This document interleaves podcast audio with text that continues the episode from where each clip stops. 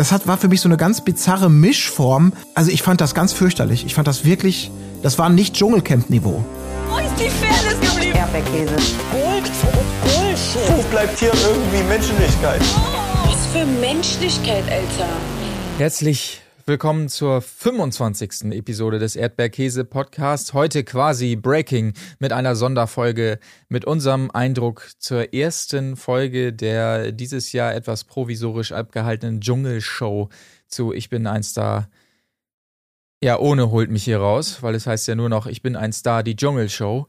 Und ähm, genau, wir wollen euch heute in einer ähm, wunderbaren Sonderepisode quasi erzählen, was wir davon gehalten haben, was da gestern so passiert ist. Wenn ich sage wir, dann meine ich natürlich auch heute neben mir Marc-Oliver Lehmann, Tim Heinke. Hallo, ich habe die Hoffnung noch nicht ganz aufgegeben. Das ist generell gut. Mal sehen, wie es um die Dschungelshow steht bei dir. Äh, Colin Gable. Ja, ich kann mich dem eigentlich in allem in Form und Inhalt nur anpassen.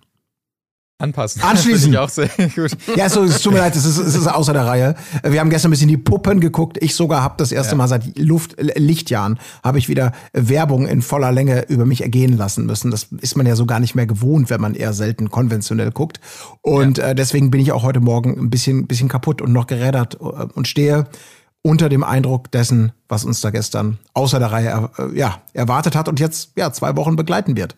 Ja. Wir können das Ganze ja mal so ein bisschen chronologisch durcharbeiten, quasi diese Folge. Also zu Beginn haben wir gesehen, das Ganze findet also statt in einem Studio in Hürth. Fand ich ganz witzig gemacht, so die Machart, dass man das äh, ähnlich wie im Dschungel so dramatisch erzählt und so weiter. Man hat auch gleich gemerkt, die Machart der Moderation mit diese Wege gehen und so weiter und dabei moderieren und so, bis sie in ihrem Basiscamp sozusagen angekommen sind, äh, Sonja und ähm, Daniel. Daniel, völlig richtig, äh, hat man auch so ein bisschen gleich gelassen. Das hat mir sehr gut gefallen. Und ähm, es wurde relativ dann früh enthüllt, dass das Dschungelcamp sozusagen dieses Mal ein Tiny House ist. Ähm, mit der Größe von 18 Quadratmetern. Und ähm, ja, genau, zu dem Zeitpunkt war allerdings noch nicht klar, wie das Ganze abläuft, wer da jetzt wann einzieht und so weiter.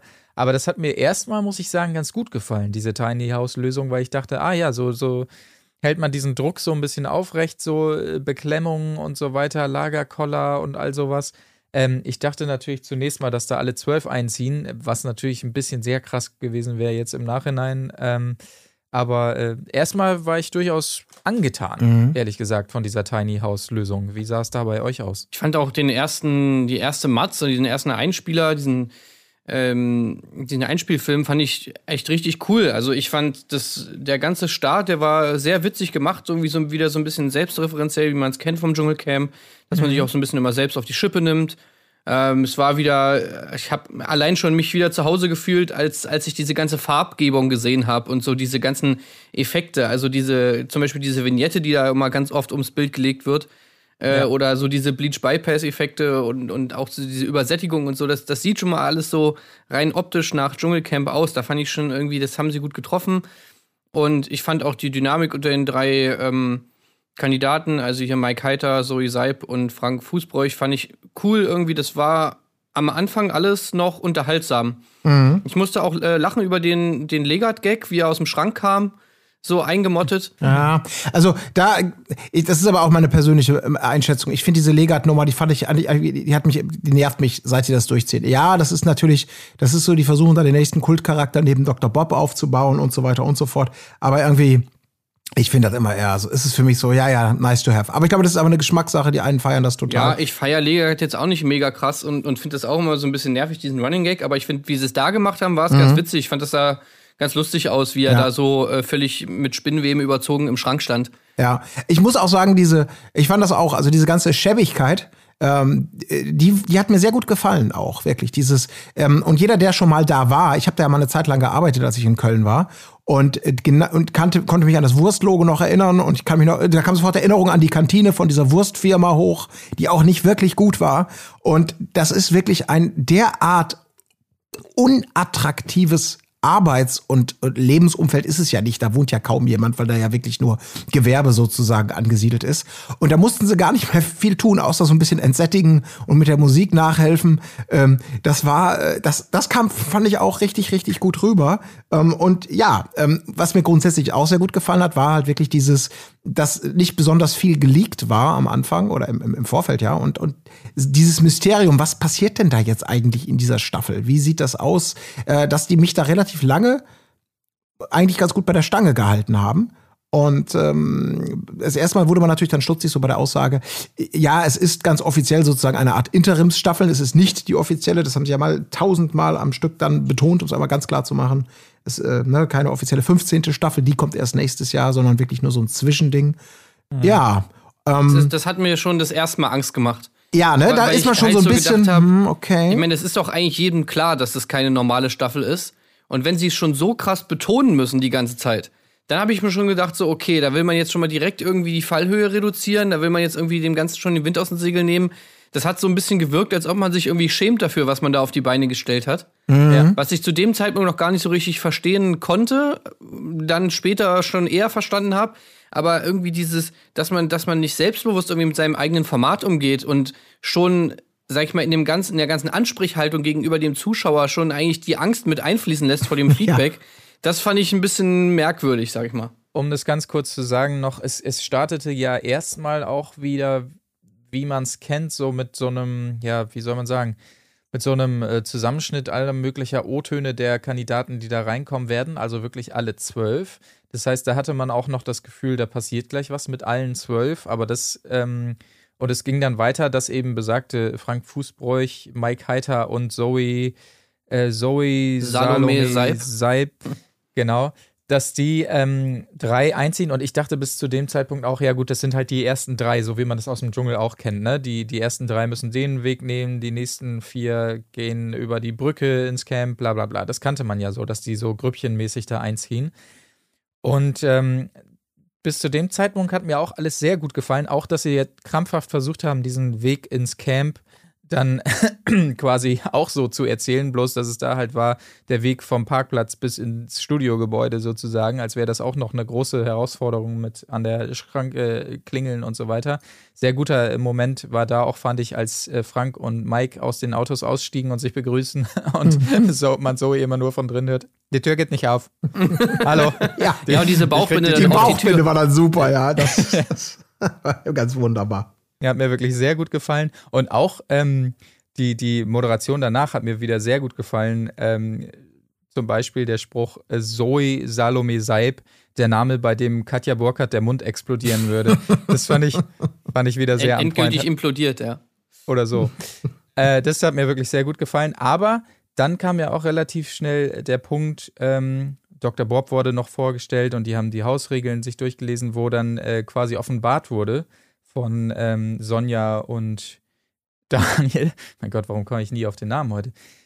Das ist so ist, dass diese drei Bewerber jetzt erstmal nur zu dritt drei Tage lang in diesem Haus wohnen, drei Prüfungen machen in den drei Tagen und zwei von ihnen kommen dann wiederum ins Halbfinale. Also das, die werden dann erstmal geparkt, während dann wiederum die nächsten drei Bewerber in das Haus ziehen, dann wieder die nächsten drei Bewerber und dann nochmal die nächsten drei, sodass man dann acht Kandidaten fürs Halbfinale kommt. Und da muss ich sagen, ja, da hatte ich auch so ein bisschen das Gefühl während der Moderation, dass den beiden das auch so ein bisschen unangenehm ist, weil die war auch so reingequetscht irgendwie nach einer halben Stunde. Haben wir eigentlich schon gesagt, wie es läuft? Nee, ach so, äh, das ist so. Also die drei, mhm. dann drei und äh, dann mal weiter mit der Show so. Und dann vor allen Dingen so das Halbfinale, da können sie sich drauf freuen, was da passiert. Da hatte ich wirklich das Gefühl, sie wissen selber noch nicht, was passiert. Also mhm. man, man schustert da irgendwie gerade noch eifrig was zusammen. Aber das war der Punkt, wo ich dachte, ah, okay, hm, schade, ja. sehr schade. Ich habe auch ja. sofort gedacht äh, oder habe so gerattert, wie, was glaubt ihr, wie, wie drehen die das denn dieses Mal? Weil äh, meint ihr, dass die das tatsächlich, ich meine, anders gesagt, in der Vergangenheit war es ja immer so, dass sie die gesamte Vorgeschichte bis zum Camp äh, mit allen Pipapo ähm, in aller Ruhe mit abholen, mit dem Hotel, mit dem vom Drill Sergeant geweckt werden, bla bla bla, äh, mhm. mit den verschiedenen Routen, dass sie das halt alles wunderbar im Vorfeld abdrehen können, schön in Matzen inszenieren können. Im Camp ankommen und irgendwann dann sozusagen man, man mit der Live-Situation und der ersten Schalte ins Camp, wo dann auch alle da sind, oder, oder je nach Variante, aber ich meine, es waren immer alle dann da, zu sagen, also quasi im Jetzt, im Hier und Jetzt ankommen, weil es ja eine Live-Sendung eben immer noch ist. Ähm, meint ihr, die drehen das drei Tage für drei Tage für drei Tage so ab? Ich meine, gut, vielleicht kann man so ein Ankommen auch der anderen ähm, dann irgendwie parallel drehen, während die anderen gerade ausziehen. Oder ich weiß nicht, was, was glaubt ihr, wie, wie die da rangehen? Also ich glaube, dass die, dass die tatsächlich einen Tag Vorlauf haben, weil als die zum Schluss ähm, sich ins Haus geschaltet haben, da hat äh, ja dann Sonja gesagt, naja, ihr seid ja jetzt schon einen, einen, einen Tag und eine Nacht im Haus. Für den Zuschauer ist es aber so, sozusagen der erste Tag. Deswegen könnte ich mir jetzt auch aus produktioneller Hinsicht gut vorstellen, dass sie sozusagen immer einen Tag versetzt sind und sie dann im Prinzip diesen einen Tag haben, um die Matzen zu erstellen und um irgendwie irgendwelche Storys sich da rauszusuchen.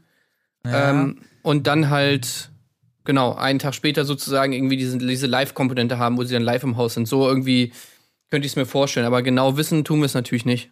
Das ist natürlich die Frage, wie sie es machen bei der Übergabe dann, weil die passiert ja sozusagen live. Also wir müssen ja tagesaktuell sein, wenn der erste aus, also die ersten drei ausziehen und die nächsten drei einziehen. Es sei denn, die haben halt noch ein Tiny House. Dann Mhm. könnten sie wiederum in dem Tiny House einen Tag vordrehen, aber ansonsten würde es ja nicht, nicht, nicht passen so richtig. Also sie sind ja jetzt am, am Ende der, der Folge waren sie ja sozusagen auch live, wo es um den Ja, ja, genau. Auszug Genau. ging. Also genau, das, das heißt, sie müssen sie dann sozusagen zum Schluss immer einfach nur ein bisschen länger warten lassen. Ja, aber das würde ja im Umkehrschluss bedeuten, abends sozusagen ist in drei Tagen ist die Live-Verkündung, Tiny House, die Alten sind drin, äh, werden rausgeschmissen und innerhalb der nächsten zwölf Stunden oder wie auch immer müssten die das Ankommen, ja gut, das Ankommen können sie noch parallel drehen oder irgendwie so ein bisschen versetzt drehen. Ähm, aber dann müssen die ja ratzfatz auch den Einzug des nächsten Dreier-Teams am nächsten Tag machen Und die reden dann, fertig machen, ja. die drehen dann vielleicht direkt in der Nacht, wenn die nächsten kommen, sofort die Dschungelprüfung, weil das passierte ja dieses Mal scheinbar auch so, dass die letzte Nacht passierte, sagte Sonja Zietlow, diese Dschungelprüfung. Das heißt, das haben sie dann quasi im Kasten. Ah, Und danach drehen sie halt noch ähm, die, die, An die An Ankommenszeremonie und so weiter, die ersten Momente und die werden dann bis zum Abend halt zusammengeschnibbelt. Wahrscheinlich ist es ich habe noch so- eine unglaublich raffinierte Lösungsidee. bin gespannt. möglicherweise gibt es ja dann vielleicht auch doch mehr als ein Set. Das ist ja erst nun nicht unfassbar aufwendig. Also da irgendwas abgetrennt und du hast quasi das gleiche Ding gespiegelt, um tatsächlich so ein bisschen versetzt arbeiten zu können. Zweites Tiny Die House. einen bekommen ja nicht mit, was vielleicht parallel passiert. Genau, gibt's ein Tiny House und das ist ja alles angebunden an dieses Tiny House. Auch der Durchgang anscheinend hier zum zur Raucherecke und zum ähm, hier zur, zur Sprecherkabine. Das scheint ja alles in so einem kleinen Bereich äh, unmittelbar aneinander angeschlossen zu sein. Ja, ja. Also wahrscheinlich ist es wirklich einfach so, dass die, also das halte ich jetzt für realistisch, ne, dass man dann äh, immer versetzt drehen kann, während die anderen noch da sind und möglicherweise bekommt man ja nichts voneinander mit. Oder wie ist ja Wir auch haben ja auch schon so einen kleinen Ausblick auf die nächste Folge gesehen. Also das Ja. heißt, allein deshalb muss ja schon mal irgendwie ein Versatz da sein. Ja, Ja. Von einer bestimmten Zeit, damit man auch irgendwas überhaupt anteasen kann. überhaupt was. Ich glaube, das ist auch so ein bisschen ganz gut das Motto, denn nachdem diese Katze aus dem Sack war, hat man ja wirklich das Gefühl gehabt, mit Blick auf die Uhr, okay, die Sendung ist für insgesamt zwei Stunden inklusive Werbepausen angesetzt. Was passiert denn da eigentlich noch? Und da ging es dann bei mir so los, dass ich das Gefühl hatte, ganz schnell, okay, ähm, wir hatten es ja schon mal beim, bei diesem Bachelorette-Wiedersehen auch so gesagt, dass dieses ewige Matzen einspielen und nochmal in die Vergangenheit blicken, um teilweise, manchmal ist es unterhaltsam, manchmal hat man das Gefühl, es wird einfach nur Zeit geschunden. Ähm, und das Gefühl hatte ich dann auch da die ganze Zeit, ehrlich Also gesagt. an dem Moment, zu dem Moment war ich noch positiv gestimmt, weil ich mir so dachte, oh ja, geil.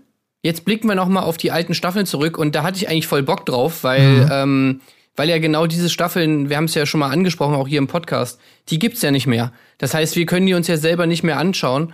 Und da waren ja wirklich ein paar Highlights drin, ähm, wo ich mir dann so gedacht habe, ey, eigentlich eine ganz coole Idee, das so ein bisschen aufzupeppen mit, mit ein paar Rückblicken auf die Highlights. Aber dass das natürlich dann, wie es jetzt dann im Endeffekt gelöst wurde, eigentlich der Hauptteil der Sendung war und man dann ewig lange Zeit verschwendet hat mit Gesprächen mit völlig uninteressanten Gästen. Das war dann halt so mein Problem. Ich habe mir halt so gedacht, okay, man hat eigentlich, also man hat keine interessanten Matzen gesehen aus der Staffel, wo man eigentlich so viel also so viel draus hätte machen können, dass man irgendwie noch mal ein paar äh, Geschichten dann irgendwie zusammenfasst oder so. ja, ja, genau. Ja. Oder halt noch mal ein paar von den besten Momenten irgendwie zeigt, an, an, anstatt halt einfach wirklich nur so äh, einzelne Szenen und dann halt irgendwie diese ewigen Gespräche und vor allem dann holst du irgendwie Melanie Müller und, und Julian FM Stöckel, die schon eigentlich ja mit die uninteressantesten in der ganzen Staffel waren. Die holst du dann als Gäste rein, das habe ich schon mal nicht gecheckt. Und dann kriegen die beiden auch noch mal so Extramatzen von sich, wo ich mir so denke, Alter, kein Ja. Schwein hat sich in dieser ganzen Staffel für Julian FM Stöckel und Melanie Müller interessiert. Absolut, genau das. Also erstmal, man nimmt die achte Staffel, Staffel raus von allen, die man hätte nehmen können, mit der Begründung, die dann ja noch die Zuschauer oder, oder der Stöckel äh, lieferte, das sei die angeblich die erfolgreichste, quotenstärkste aller Zeiten gewesen, so ungefähr. Wo man sagt, okay, gut, das hätte man vielleicht auch in der Moderation sagen können, um irgendwie dem Zuschauer noch das Gefühl zu geben, dass es einen gewissen Sinn ergibt. Aber dann, genau wie du sagst, zwei Personen, gut, einmal Dschungelkönigin ist geschenkt und einmal Julian FM Stöckel, der sich dafür qualifizierte, offensichtlich, weil er ein großer Fan des Formats ist und mit seinem, mit diesem typischen äh, Kaffeeklatsch-Style da irgendwie Bericht erstattet. Ich wusste, ich weiß überhaupt nicht, was der macht, äh, was er in der Zwischenzeit macht. Ist der damit irgendwie ist der, macht er irgendwas jetzt in der Berichterstattung offiziell im Rahmen dieser Staffel? Oder was war? Ich fand, es war wirklich völlig beliebig, sterbenslangweilig. Und ich wusste auch nicht, worüber ich mich mehr aufregen soll. Über Julian FM Stöckel und diese abgeschmackte, lame Lester Olivia Jones Art oder über Melanie Müller, diese, dieses Gesicht, wo ich dachte, warum müsst ihr denn alle immer zum Arzt gehen und euch pimpen? Ich verstehe es nicht. Das ist, ich, ja, keine Ahnung, ich, ich hab überhaupt nicht gewusst, also es wirkte wirklich so, okay, irgendjemand hat festgestellt, verdammte Scheiße, uns fehlt noch irgendwie, sagen wir mal so 20, 25 Minuten Programm müssen wir noch füllen. Sonst fliegen uns die Werbepartner um die Ohren. Das wird alles ganz, ganz schwierig. Und dann macht man das, was man macht. Oh, hol dir irgendwelche Gäste, irgendjemand schustert eine Matz zusammen. Ja, wie passt das rein? Ja, Dschungelcamp halt. Jetzt mach halt. Aber Mann, das wäre so einfach gewesen. Du hättest doch wirklich einfach tatsächlich mal noch mal ein paar geile Szenen irgendwie zeigen können, so von der von der Staffel. Das wäre ja auch nice gewesen, wenn du das Ganze auch kürzer gemacht hättest, sag ich mal, und einen, kurzen Rückblick einfach nur mal so, um das Ganze ein bisschen dynamisch zu machen, das Format und dem noch mal so eine andere Note zu geben. Da hätte sich glaube ich keiner beschwert, aber es war einfach viel viel zu lang und vor allem hast du dir die ganz hast du dich die ganze Zeit gefragt, hä, was ist denn jetzt mit dem Tiny House? Also die haben die da reingesteckt. Dann gab's so ein, zwei Gespräche im Haus und dann war man erstmal wieder weg und dann hat man das Gefühl zwei Stunden lang nicht mehr gesehen, das Haus. Ja. Ja. Ja, es war wirklich. Und dann danach, für mich kam ja noch, es sei denn, ihr wollt diesen Talk noch im Detail weiter, weiter angehen. Danach kam auch wieder so ein Programmpunkt, wo ich erst gedacht habe, was soll das denn jetzt? Hinterher hat es für mich einen gewissen Sinn ergeben oder ich habe eine Interpretation. Plötzlich gab es, wenn ihr nicht noch was zum Gespräch sagen wollt, wir können natürlich auch darauf Ich, zurückkommen. ich möchte nur noch ganz kurz ergänzen. Ich fand nur äh, wahnsinnig random einfach, dass jetzt Staffel 8 dran war. Morgen, es wurde schon, an, also heute wiederum, äh, wurde schon angekündigt, ist Staffel 2 dran. Es wäre auch interessant gewesen, wenn man es einfach so Staffel für Staffel gemacht hätte. Und ich möchte nur schon mal ähm, mutmaßen, wer zu Gast sein wird, weil natürlich Willi Herren in dieser Staffel dabei war. Den sehe ich schon mal ganz weit vorne und wahrscheinlich nehme ich an äh, Desiree Nick und Willi Herren ist mein Tipp. Das war alles das, Ja. was, ich, äh, was ich dazu noch sagen ja klar, Willi. Herren kommt ja auch für eine Taxiquittung als Kölner Urgestein, das ist klar. Diese Renick, gut Berlin. Ja, okay, die Ja, kann sich Sonja. dann, da- die kann sich mit dem Stöckel abklatschen virtuell. Ähm, ja. Nee, und was dann kam, war Sonja Zietlow roasted Frank äh, Fußbräuch. Also für alle, die den der Roast, wie wahrscheinlich den allermeisten deutschsprachigen Standard-Fernsehzuschauern oder vielleicht vielen nicht ganz bewusst ist, also so eine Art Comedy-Form, wo in der Regel ja im Beisein der Person ein, ein sarkastisch-ironischer äh, eine Laudatio gehalten wird, die eigentlich immer nur den Finger in Wunden legt, die nicht ganz ernst gemeint ist, aber auch teilweise bösartig, also wo jemand geröstet wird sozusagen. Und das fand ich auch, habe ich mich erstmal gewundert, warum kommt das jetzt? Hab ich gedacht, naja gut, ist natürlich Standard, dass sowohl in der Moderation als auch in Matzen die Kandidaten auch immer sehr augenzwinkernd bis bösartig nochmal äh, so gegrillt werden, aber dass sie sich jetzt dahinstellt, ein, ein Roast vorträgt mit eingespielten Lachern und Lachern, die äh, teilweise aus dem Studio kamen, von, von Julian und von Melanie oder von Daniel. Das hat, war für mich so eine ganz bizarre Mischform, wo ich schon merkte, irgendwie, klar, die nehmen auch diese Form der Unterhaltung so ein bisschen augenzwinkernd oder wollen sich davon so ein bisschen ironisch distanzieren, weil es vielleicht komisch ist, aber dann war es doch irgendwie zu angedickt. Also ich fand das ganz fürchterlich. Ich fand das wirklich, das war nicht Dschungelcamp-Niveau. Ja, also man muss sagen, ich, ich finde es schon fast bemerkenswert äh, oder muss da fast schon Sonja Respekt äh, und natürlich auch dem, äh, den Schreibern da irgendwie Respekt zollen, dass es nicht absolut super ultra cringy geworden ist. Ja, das finde ich auch. Also ist, man Ja, das- konnte es ja. sich ja sogar anschauen und wenn man sich zum Beispiel dann mal dagegen äh, Etienne's One äh, Stand-Up-Show anschaut, dann weiß man ja auch, wie schwierig das dann doch ist, sowas durchzuziehen irgendwie. Also, ich, ich hätte mir halt gedacht, so, ähm, die Idee an sich, da wäre schon mal so, also wenn ich Sonja Zietlow wäre, ich hätte halt gedacht, so, Alter, nee, das wollt ihr nicht allen Ernstes mir antun, dass ich jetzt mich da hinstellen muss. Aber sie haben es irgendwie, finde ich, noch ganz gut hinkriegt. Es war natürlich jetzt nicht unterhaltsam, aber ich fand, ich war, ich war einfach nur schockiert, dass es nicht sozusagen 100% scheiße war. Das bringt mich aber jetzt, falls ihr, ich möchte nur noch kurz den zweiten Teil meiner, äh, meiner, meiner, meiner Eingangseinlassung, äh, warum die das gemacht haben. Ähm, ich weiß nicht, ob ihr es auch so wahrgenommen habt. Also, Tim, du hast es ja, glaube ich, nicht live gesehen. Ähm, ich habe es mir live angeguckt und das wurde für mich in der nächsten Werbepause dann relativ ersichtlich, weil da natürlich dann ordentlich die Werbetrommel für äh, täglich frisch geröstet gemacht wurde. Also ein, ein Format, was glaube ich auf TV Now schon länger läuft. Da werden wir ja auch permanent penetriert mit, äh, ich sag mal, mal mehr, meistens aber weniger lustigen äh, Mini-Werbeeinspielern dafür. Ja, äh, das jetzt sozusagen auch diese Art von, von äh, Comedy, also das Roasten, ähm, bei RTL ins Standardprogramm bringt. Und da habe ich gedacht, alles klar, da sollen die Leute schon mal vorbereitet werden auf das, was kommt, weil anders konnte ich mir das nicht erklären, weil das für mich, also auch nur Frank, vielleicht sind ja in den nächsten Folgen noch weitere, die geröstet werden dran, aber ich fand das total, das wirkte für mich einfach nur beliebig. Und dann hat es für mich plötzlich Klick gemacht, dass es möglicherweise so, okay, wir versuchen die Leute für was zu begeistern, was wir bald, wovon ihr bald noch mehr haben könnt.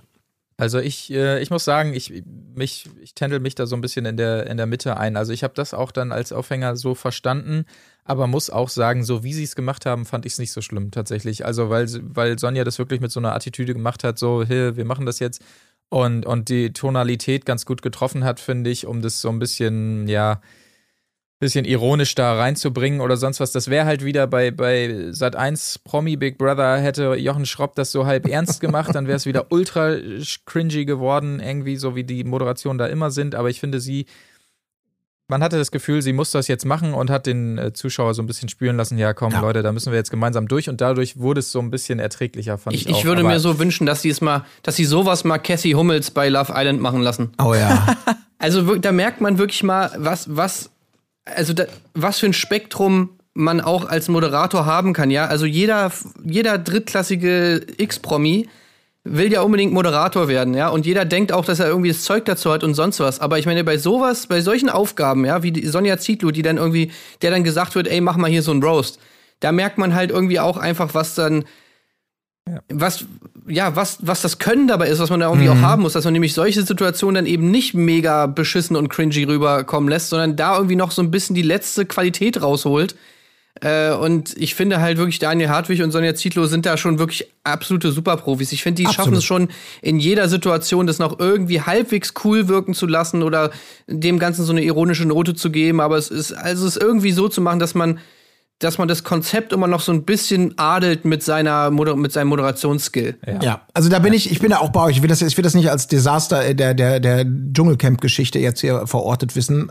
Ich fand es einfach nur merkwürdig. Ich habe mich gefragt, es war ungewöhnlich, vor allem weil eben speziell auch Frank. Äh, es ist ja nicht so, dass die vorher schon in den Matzen und in den Charaktervorstellungen ihrer ihrer Gäste äh, nicht ausgiebig da schon in die Vergangenheit und in, in in die bestimmte Ecke gestellt und und also genau das schon vorher gemacht hatten und dann macht man das in einer anderen Form sozusagen nochmal. Deswegen wirkt es für mich einfach nur wie, wie ein Werbevehikel, was einigermaßen reinpasst, aber einfach für mich nicht die gewohnte Dschungelqualität gebracht hat. Mhm. Am Anfang auch, ich glaube, der erste Werbe, also der erste Lacher, da war sie selber so ein bisschen so, ach, der kam so ein bisschen verspätet, der war vom Timing noch nicht so ganz richtig und sie wirkte da selber so ein bisschen, ach du Scheiße, hoffentlich, hoffentlich geht das jetzt gut. Es hat sich so ein bisschen gefangen, ja. aber egal, wir, wir, ich will es auch gar nicht größer machen, als es ist. Ich fand es nur ja. äh, bemerkenswert aus verschiedenen Gründen. Ich fand auch generell, also die Moderation fand ich auch äh, ziemlich gut geschrieben jetzt in der ersten Folge. Also das hat mir schon äh, gut gefallen. Da waren viele viele coole Gags dabei und ich habe mir wieder halt so gedacht, puh, wie schafft man das? Äh, ich meine, ich muss ja auch Moderation schreiben für Game Tour. Ich habe mir auch mal die ganze Zeit so gedacht, puh, wie schafft man das eigentlich in so kurzer Zeit dann wirklich für jede Situation noch so ein noch so ein, ein Kontext-Gag irgendwie zu haben und auf irgendwas mhm. anzuspielen und irgendwie noch mal so ein ganze diese Medienlandschaft und so wird ja immer nebenbei und natürlich auch die Promis irgendwie durch den Kakao gezogen und so.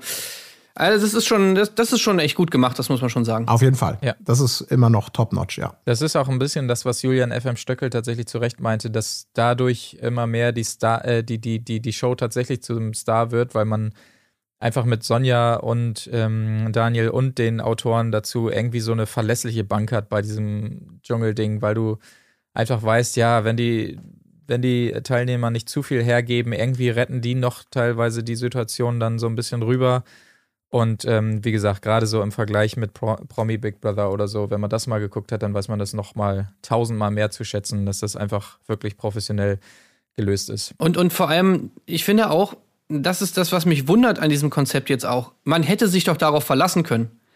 Weil, Hm. ich meine, klar, bei Promi Big Brother ist das Problem, es passiert nichts im Haus und du hast auch niemanden, der daraus irgendwie großartig was machen kann. Weder Moderatoren noch irgendwie anscheinend Schreiber oder sonst wen. Also, das ist anscheinend, ja. Aber beim Dschungelcamp oder bei der Dschungelshow, da hast du doch, sage ich mal, die, die Profis am Start. Und ich kann mir nicht vorstellen, dass sich wirklich aus dieser Haussituation absolut gar nichts machen lässt.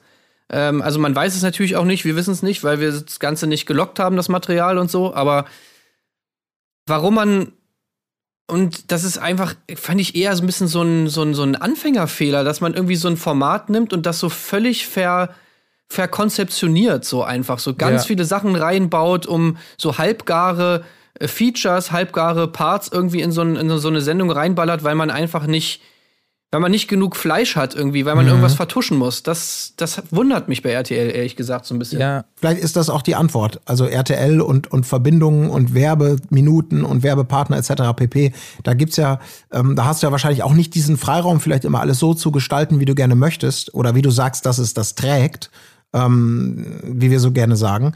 Ähm, ja, keine Ahnung. Also, dass es da noch dann wieder so Faktoren gibt, die, die für den, für die Dramaturgie und für den interessierten Zuschauer kaum verständlich sind.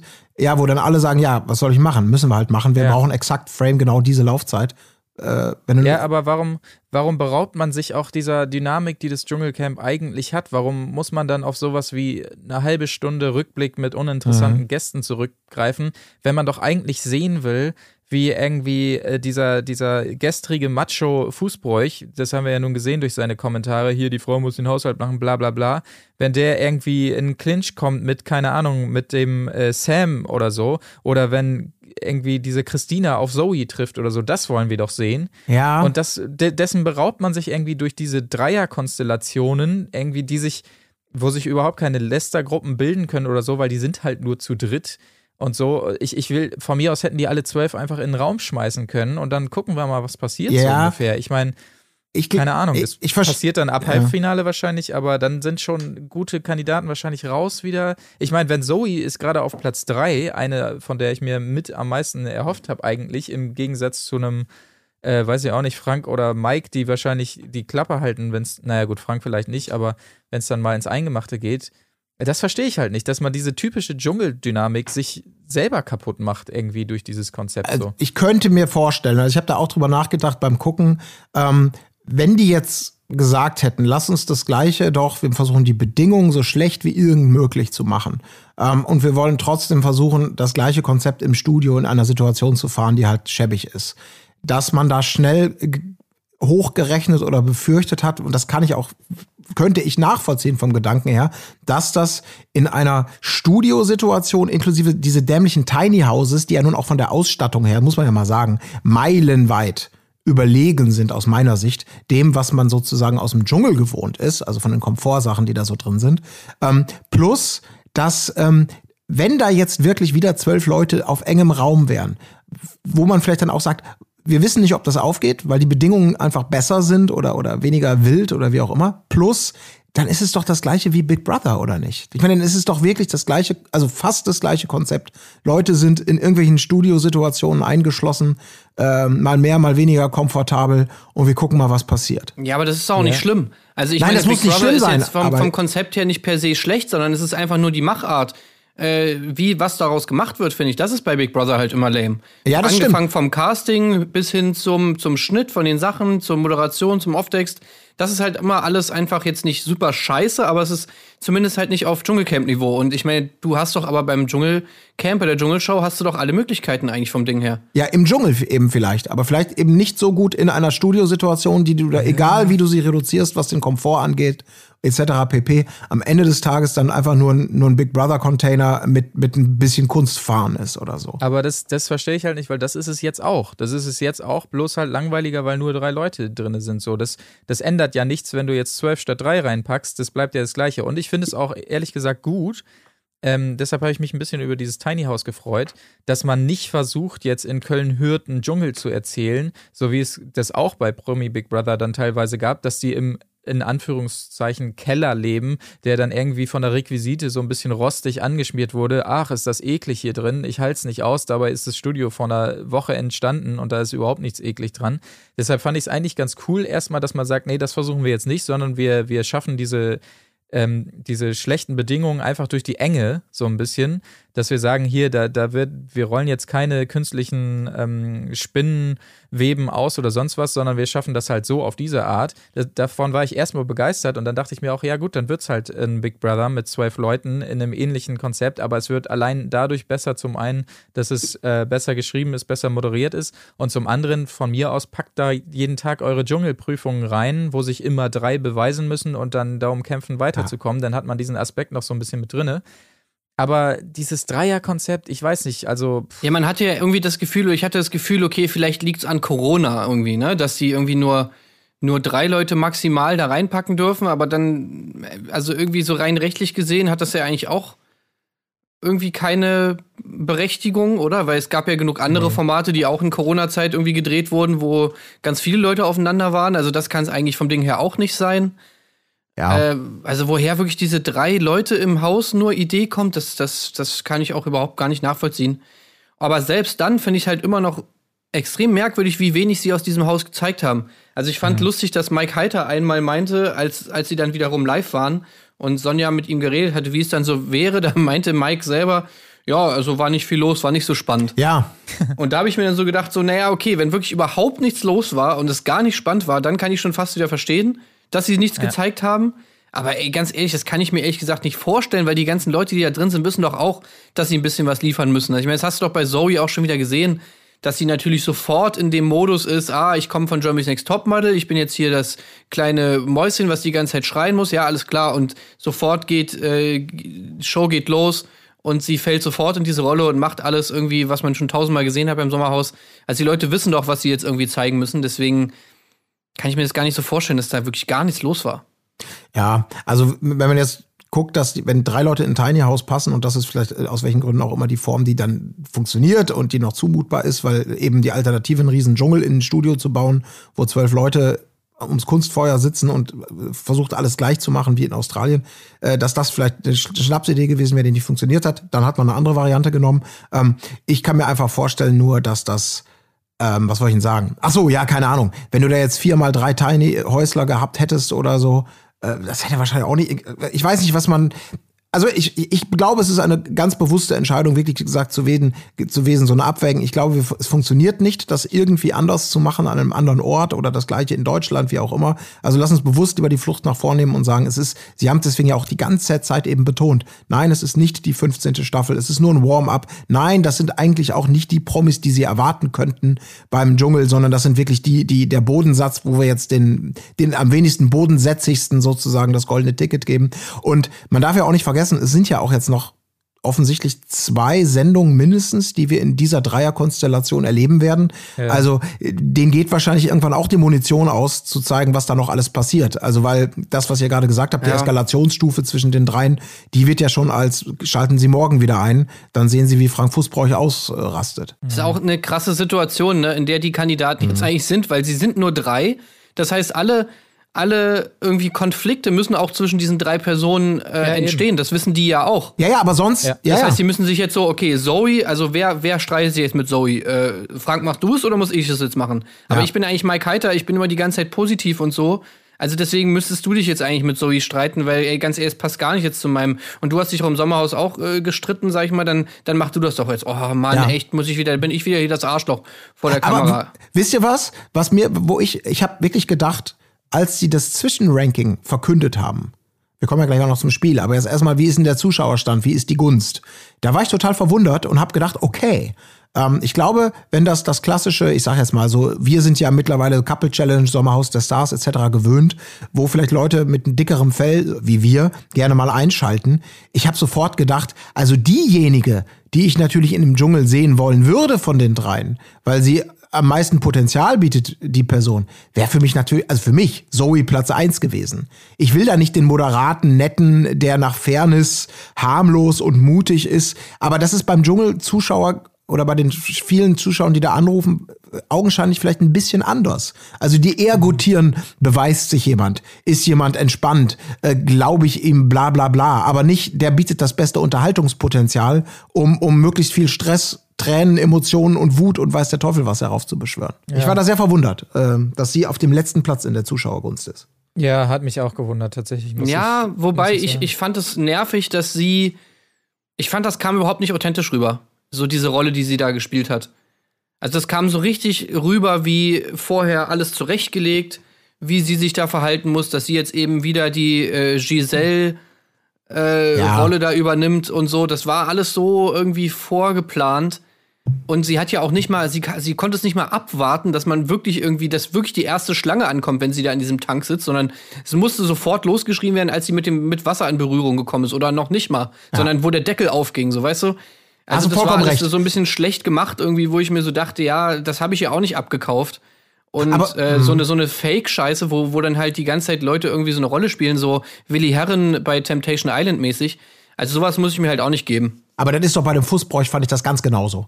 Der hatte genau so seine Rolle. Ich bin so der, mhm. ich bin der Patente am Boden gebliebene, der immer die Leute zurechtrückt, wenn sie, stell dich mal nicht so an, bla bla bla. Und zwischen auch in den O-Ton. Der hatte einmal so eine Stelle, wo er einen Spruch gebracht hat im O-Ton und dann gelacht hat mit einem künstlichen, breiten Grinselachen. Das war schon was früher, wo ich auch so dachte, ja, der weiß halt auch ganz genau, wie er sich verkaufen will mit seinem, mit seinem überbleachten Zahnwerk, äh, wie er rüberkommen will. Das ist, das ist sozusagen, das ist so Willi Herrens geistiger Bruder von der Rolle, die er spielt irgendwie.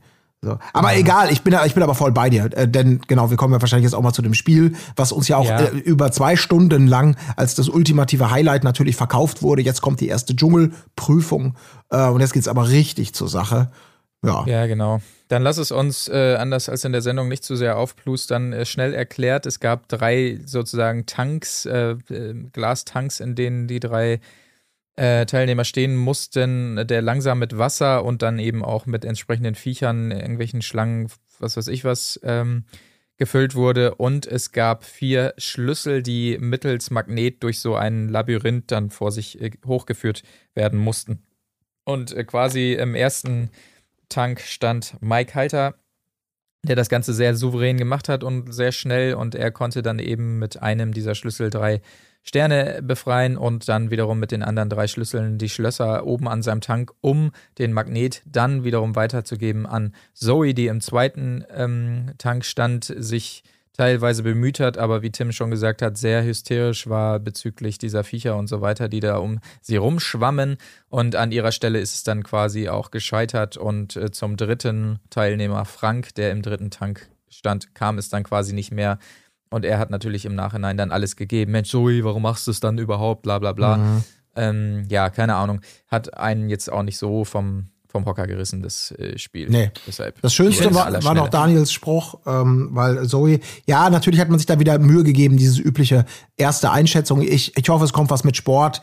Ähm, sie war die ganze Zeit Feuer und Flamme im Vorfeld, äh, dehnt sich und sagt Sport und auch Wasser, Wasserrattenmäßig, irgendwas mit, oh, finde ich super, super geil wo natürlich irgendwie man schon wusste, auch mit dem, okay, sie rastet aus, wir haben es häufig genug gesehen in den, in den, in den, in den, heute sehen sie noch diese Dschungelprüfungen, Teasern, ähm, dass sie hat sich gleich verschluckt. Äh, ja, eben hat sie doch gesagt, sie liebt Wasser. Also all das wurde natürlich professionell ausgespielt und gegengeschnitten.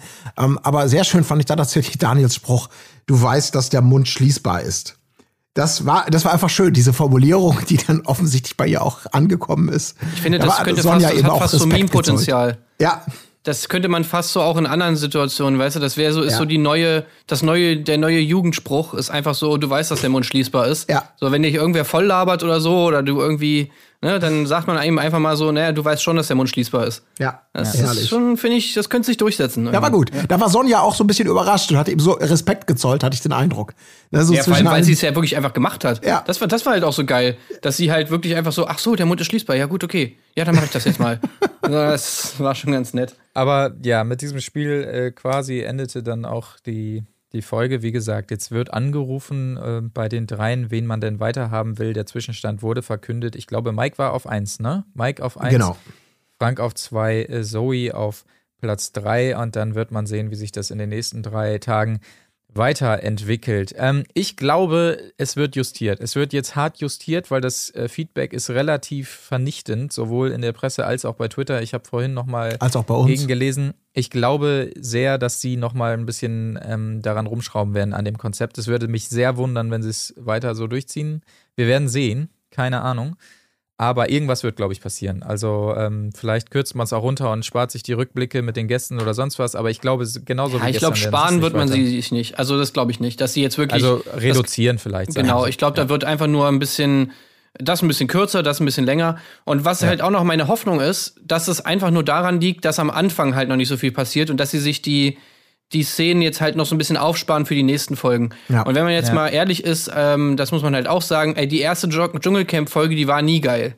Also da hast Ja. du immer diese ganze Vorstellung gehabt von den Leuten, die irgendwo ankommen im Hotel, sich dann irgendwie keine Ahnung, äh, erstmal Hallo sagen, dann diese ganze lame Sache mit von wegen hier, äh, wir werden aus dem Hotelzimmer geholt mit Sergeant XY, oh, wir werden abgetastet, ey, wo fasst denn der mir hin? Äh, was nehme ich für Gegenstände mit? Das war alles immer total langweilig. Man kam dann ins Camp und da ist eigentlich in der ersten Folge nie was passiert. Also man muss jetzt Ja. auch nicht so tun, als ob sonst beim Dschungelcamp immer sofort irgendwie das absolute Mega-Premium-Programm war. Das war, kam dann auch erst später. Das stimmt, aber nochmal, das ist halt durch dieses Konzept hat man es jetzt halt viermal, diesen Ankommentag. Und das ist das, was mich halt nervt, weil du, da, da kommen jetzt noch Kandidaten wie dieser Bachelor Oliver, wie der Philipp, wie diese DSDS-Teilnehmerin, der, der Prince Charming Dude, Xenia, das sind jetzt alles nicht Leute, die vom, vom ersten Tag, denke ich mal, die, die großen ähm, Kratz, äh, äh, Fingernägel auspacken. Und deshalb, du hast jetzt viermal Ankommentage in den nächsten zwölf Tagen sozusagen. Und das, naja gut, es bleibt abzuwarten. Ja, aber, aber stopp, wenn ich das noch kurz äh, noch ergänzen darf, wo wir wieder bei der Form sind. Äh, Wenn sie der Form treu bleiben, ich weiß jetzt gar nicht, wie die Laufzeiten sind, die äh, Standardfolgen oder das, was unter der Woche zumindest passiert, äh, ist ja auch immer deutlich kürzer gewesen. Das Ja. war ja typisch zwei Stunden Kickoff und ähm, ich weiß nicht, wie es zum Beispiel in der zweiten Folge ist. Wisst ihr das zufällig? Ist es auf eine Stunde schon runter? Oder ist die. Ich glaube, heute ist noch mal lang. heute ist noch mal lang. Ich guck mal rein, warte. Aber die Hoffnung damit verbunden ist natürlich, dass die da ähm, durch, durch möglichst viel, wenn sie es schon nicht schaffen können, einen Schmelztiegel zum Kochen zu bringen, äh, dass man dann lieber ein hohes Pacing schafft mit viel Wechsel und viel Abwechslung, ähm, zumindest den Unterhaltungswert hochzuhalten, wenn auch nicht auf die Art und Weise, wie man es vom Dschungelcamp traditionell kennt. 22.15 bis 0 Uhr ist heute wieder. Okay, ich relativiere noch einmal an dieser Stelle. Aber ich glaube, auch hier, es war meist doch auch so, dass die Wochenendfolgen länger waren. Also unter der Woche. Ja, ja, war's auch. Aber Ja, ja. gut, schauen wir mal. Also ähm, war's. ich bin, ich bin, ich bin ein bisschen besorgt, aber ich bin nicht hoffnungslos. Ähm, also mal schauen. Genau. Wir äh, sind auf jeden Fall gespannt, äh, wie das Ganze jetzt weitergeht, ob das Konzept irgendwie angepasst wird oder sonstiges. Wir haben uns vorgenommen, das Ganze täglich zu begleiten, weil wir äh, natürlich äh, aus der Historie her große Dschungelfans sind und so weiter, nicht wussten, was uns erwartet. Wir halten jetzt erstmal an diesem Plan fest. Wir melden uns täglich, solange wir Bock haben. Das ist unser Versprechen. wenn, es, wenn es so bleibt, dass wir sagen, oh, das Konzept kickt uns nicht richtig und äh, irgendwie so viele Zuschauer auch nicht, dann äh, werden wir diesen Plan nochmal überdenken. Aber erstmal bleiben wir eisern dabei. Ihr könnt gespannt sein, wie lange wir durchhalten. In dem Fall melden wir uns morgen wieder direkt zur zweiten Folge. Im Laufe des Tages äh, erfeind, äh, erscheint unsere Folge. Wir sagen jetzt mal keine genaue Uhrzeit. Irgendwann so roundabout Mittag, früher Nachmittag. Ihr werdet es ja sehen. Und dann sind wir gespannt, wie es weitergeht, würde ich sagen. So machen wir das. Alles klaro. Dann, äh, Ja, dann bis ich, morgen. Bis morgen. Tschüssing. Tschüssing. Wo ist die Fairness geblieben? Erdbeerkäse. Gold, Bullshit. Wo bleibt hier irgendwie Menschlichkeit? Was für Menschlichkeit, Alter.